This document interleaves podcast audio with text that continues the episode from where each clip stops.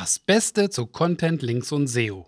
Auf den Punkt gebracht. Gastbeiträge als Linkaufbaustrategie sind tot. Mal wieder. Bedeutet das, dass ich jetzt in der Zukunft das Gastbeitragsschreiben als Linkaufbaustrategie nicht weiter empfehlen werde? Keineswegs. Alles ist gut, aber es ist notwendig, das Problem zu verstehen und zwar von beiden Seiten aus. Google hat die Schnauze voll von Leuten, die im Namen des Begriffs Gastbeitrag oder Guest-Blogging vielmehr einfach jeden Schmarren veröffentlichen. Und damit meine ich teilweise Beiträge, die noch schlechter sind als billige gekaufte Links. Da ist Google wirklich dagegen. Und da haben sie auch, wie zum Beispiel John Müller ganz eindeutig und klar erklärt, über die Jahrzehnte hinweg sehr viel Material gesammelt, um das einfach zu erkennen. Das heißt aber keineswegs, dass das gesamte Thema Gastbeiträge auch aus Sicht des Linkaufbaus kommt komplett gestorben ist. Und ich will auch mal erklären, warum ich so denke. Aber erst müssen wir die aktuelle Situation einmal etwas zusammenfassen. Dass Gastbeiträge tot sein sollen, das wissen wir ja schon seitdem Matt Katz das verkündet hat und das war im Januar 2014. Wenn ich mich recht erinnere, eröffnete der Beitrag beim Matt im Blog. Die Headline ist mittlerweile geändert, aber damals hieß es Guest Blogging is dead. Aufgrund des großen Aufschreis der Community hatte Matt damals dann den Titel und noch diverse Passagen im Text angepasst.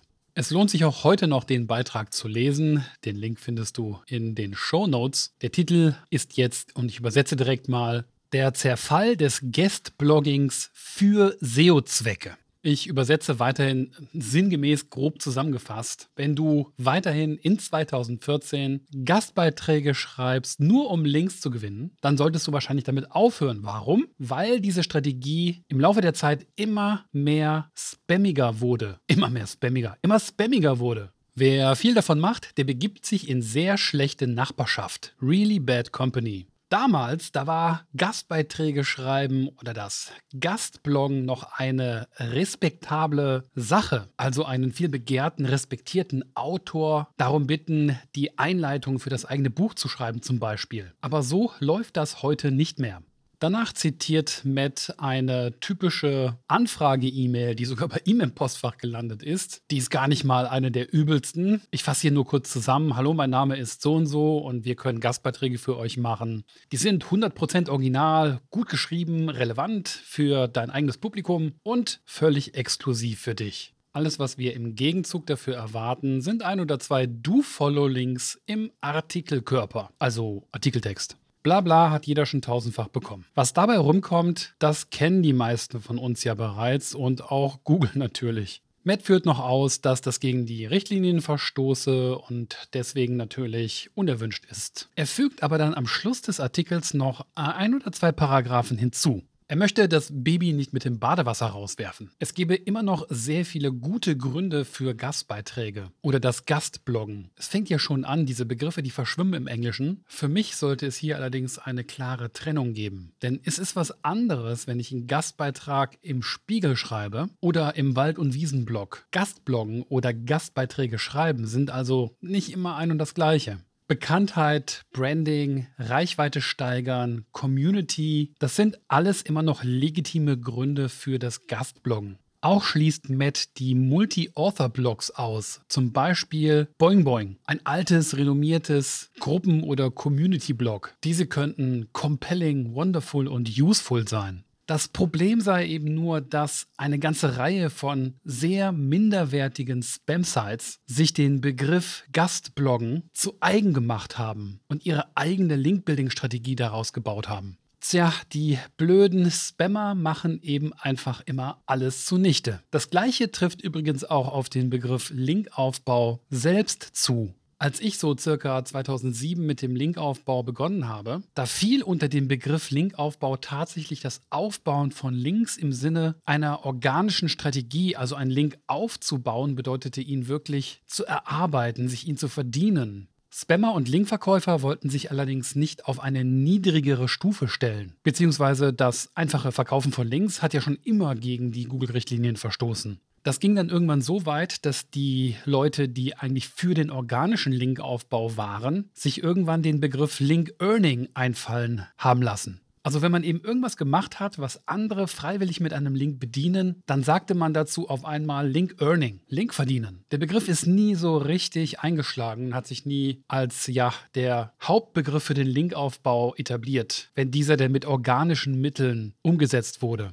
Das bedeutet also, wer heute einfach bei einer Website anruft und sagt, hey, ich habe 50 Euro, kann ich einen Link bei euch kaufen? Und so einen Link bekommt, macht genau das Gleiche wie jemand, der beispielsweise einen kreativen Film dreht, eine Kampagne durchführt, einen großen Ratgeber herausbringt, einfach nur Infografiken publiziert, sehr kreativ ist, mit viel Kommunikationstalent dann versucht, andere über die eigenen Content-Aktivitäten zu informieren und dafür dann auch wenn er nicht explizit nach Links fragt, mit Links belohnt wird. Beide Aktivitäten sind Linkaufbau. Die könnten allerdings unterschiedlicher gar nicht sein. Und genau das gleiche Problem plagt den Begriff Gastbeitrag. Also, hey, ich mache Gastbeitrag bei dir, 50 Wörter, okay? Ist das gleiche wie jemand, der vielleicht sogar in mehreren Teilen 20.000 Wörter an Fachinformationen zusammenstellt, für die er wochenlang recherchiert hat, in einem Bereich, in dem er schon seit Jahren oder Jahrzehnten arbeitet und dies als Gastbeitrag einer Publikation anbietet. Beides sind Gastbeiträge.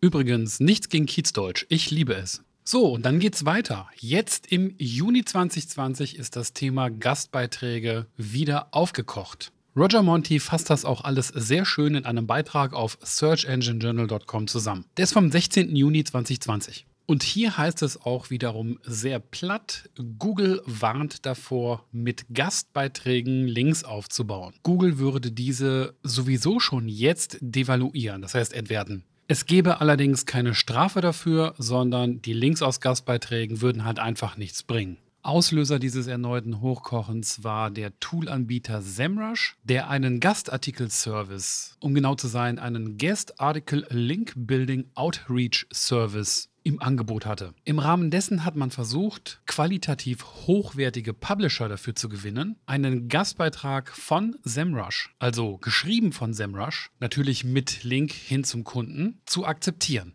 Keine Frage, dass John Müller das nicht so sonderlich toll findet. Er sagt daraufhin aber, dass diese Strategie derart alt ist, dass es so viel Trainingsdaten für den Algorithmus gäbe. Ja, die meisten dieser Links, die würden sowieso automatisch ignoriert. Und dann noch ein kleiner Seitenhieb. All diese Arbeit nur für ignorierte Links. Warum nicht einfach die Zeit und Kraft in etwas wirklich Sinnvolles investieren? Why not just do something useful instead? Mein Tipp wäre, einfach mal in ordentliche Gastbeiträge zu investieren. Ach, am liebsten möchte ich mich hier einer Analogie bedienen. Die meisten von uns lernen ja als Kind Fahrradfahren. Und was wir dann bekommen, ist so ein kleines, wackeliges Rad mit Stützrädern. Im Laufe der Zeit bekommen wir dann, wenn wir weiter Fahrrad fahren, immer bessere Räder. Als ich noch jünger war, da waren es dann die Rennräder, dann kamen die BMX-Räder. Cruiser, Mountainbike, Tourenrad, Fatbike und wie sie alle heißen. In der Regel werden sie irgendwann deutlich besser verarbeitet, viel bessere Technologie, sehen viel cooler aus, machen wirklich was her. Man sieht ihnen an, dass eine Menge Know-how und Technik und Arbeit darin steckt. Und genauso ist das auch mit den Gastbeiträgen. Was die meisten SEOs machen, die schicken viele kleine Räder mit Stützrädern raus und versuchen dann damit so schnell wie möglich durch die Gegend zu flitzen. Naja, besser zu renken.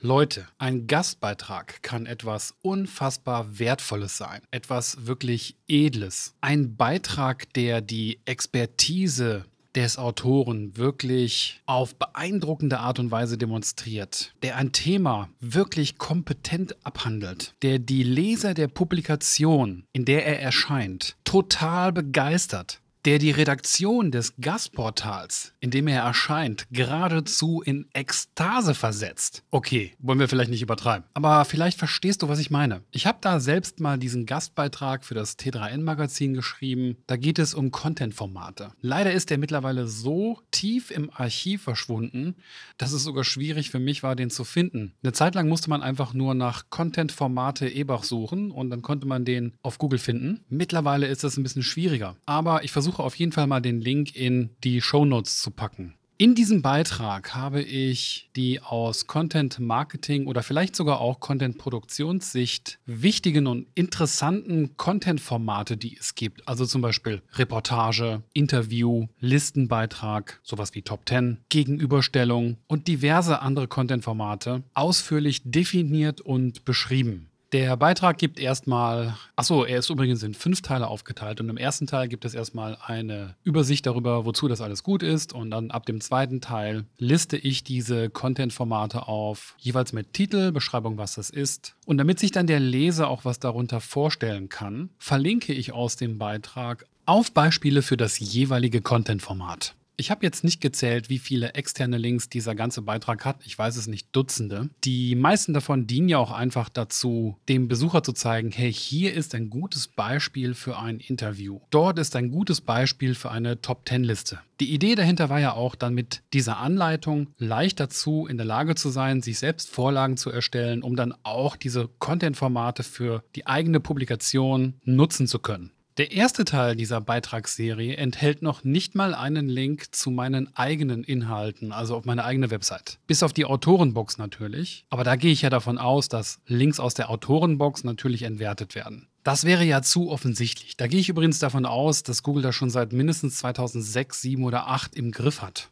Es kann ja schließlich jeder in die Autorenbox schreiben, Sascha Ebach ist Experte für Linkaufbau und dann das Wort Linkaufbau mit der eigenen Homepage verlinken. Ganz ehrlich, das sollte auch nicht beim Ranking helfen. Auf der anderen Seite einfach ein Blank Statement rauszugeben und zu sagen, dass alles in Gastbeiträgen nicht mehr funktioniert, finde ich genauso doof. Denn es gibt tatsächlich, auch wenn es vielleicht wenige Leute sind, ja, in absoluten Zahlen ausgedrückt, es gibt Leute, die machen sich mit ihren Gastbeiträgen richtig Mühe. Ich empfehle schon seit jeher, wenn du erfolgreich Gastbeiträge in Portale bringen möchtest, die du auch wirklich selbst bewunderst oder die du als qualitativ sehr hochwertig einstufst. Und damit meine ich keinesfalls, die haben hohe SEMrush-Werte oder ersetze SEMrush-Werte durch die Werte eines beliebigen Tool-Anbieters. Das interessiert mich in der Regel nicht. Mich interessiert eher, wie hoch die Reichweite des Portals ist. Zum Beispiel, wie viele Newsletter-Abonnenten hat das Portal?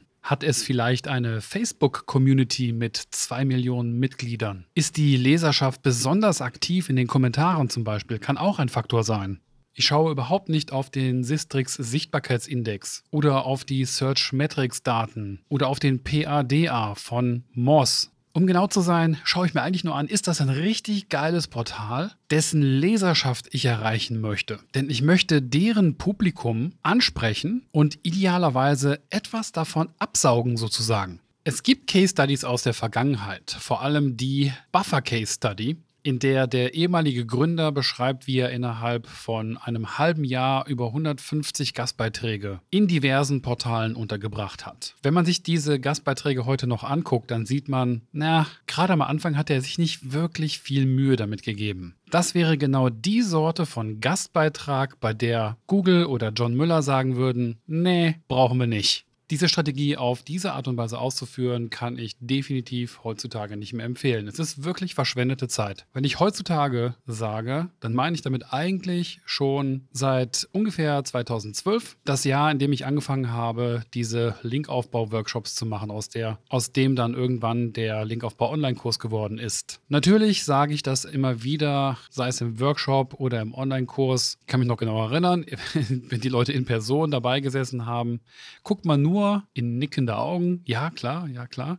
Aber ich weiß genau, dass die Leute, sobald sie aus dem Workshop raus sind, dann auf jeden Fall nach Mitteln und Wegen suchen, das Ganze hoch zu skalieren. Und das ist der falsche Ansatz. Der richtige Ansatz ist, sich die, sagen wir mal, fünf bis zehn wirklich besten Portale rauszusuchen, die zu sortieren nach, ich würde sagen, Schwierigkeit reinzukommen. Gerade wenn du noch keine Beispiele für Gastbeiträge hast und wie toll deine Gastbeiträge sind. Und dann fängst du mit dem ersten Portal an, versuchst dort einen Gastbeitrag reinzukriegen und arbeitest dich, wenn das dann klappt, in die nächsten fünf bis zehn Portale hoch. Nicht in die nächsten 150 Portale. Dieser ganze Prozess dauert wahrscheinlich auch ein bis zwei Jahre. Denn der Content, den du je Portal produzierst, der hat es wirklich in sich. Für den brauchst du eine Menge Zeit. Ich habe für den Content-Formate-Beitrag im T3N-Portal mehrere Wochen gebraucht. Ganz zu schweigen davon, dass ich seit Jahren mit Content-Formaten arbeite. Da habe ich also all mein Expertenwissen, was ich mir so über die Jahre aufgebaut habe, in diesen Mega-Beitrag, über 10.000 Wörter meine ich, oder an die 10.000 Wörter, reingepackt.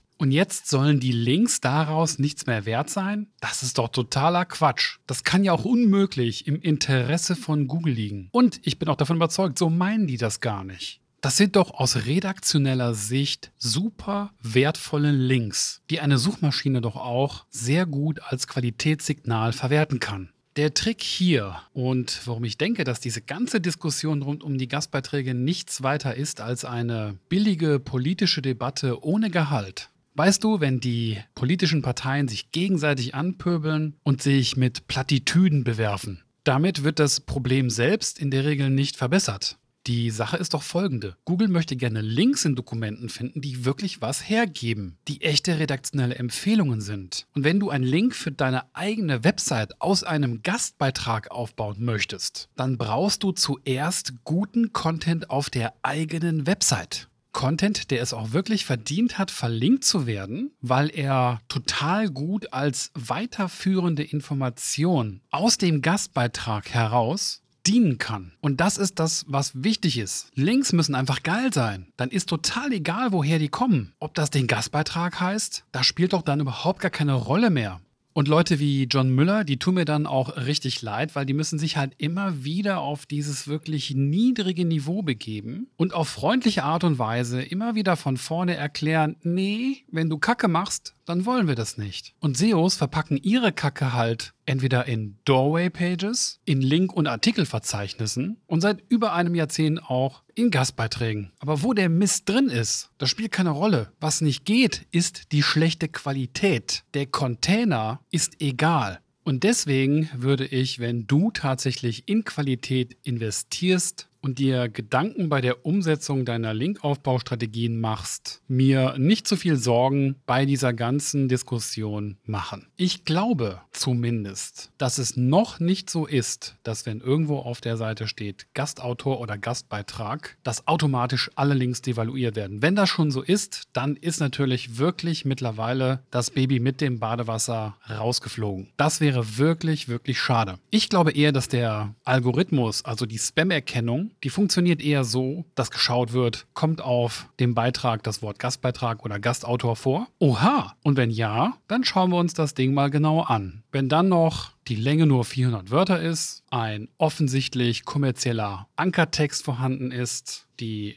Content- und Faktentiefe flacher ist als eine Pfütze, dann devaluiere alle Links. Okay, genug gelabert. Ein Beispiel bitte. Mal angenommen, du verkaufst auf deiner Website Katzenfutter. Dann hast du hoffentlich auf deiner Website, also in deinem Online-Shop, auch einen Bereich, der ordentlich entkommerzialisiert ist. Also sowas wie ein Blog oder Magazin, wo du auch zwischendurch mal nicht versuchst, so viel zu verkaufen. Das ist jetzt weniger für Google wichtig als für die Publikation, bei der du versuchst, einen Gastbeitrag unterzubringen, der dann nachher auch in diesem Bereich verlinken wird. Denn du kannst in der Regel aus einer Publikation, die hauptsächlich informationelle Inhalte veröffentlicht, nicht einfach so auf eine fette Verkaufsseite verlinken. Das sehen die halt auch nicht gerne. Je seriöser die Publikation ist, desto unwahrscheinlicher ist, dass du damit durchkommst. Und da du ja nur in seriösen Publikationen auftauchst oder für seriöse Publikationen schreiben möchtest, ist das halt einfach eine Regel, an die du dich idealerweise hältst, sonst wirst du keinen Erfolg damit haben. Okay, also in deinem Online-Shop für Katzenfutter hast du einen Blog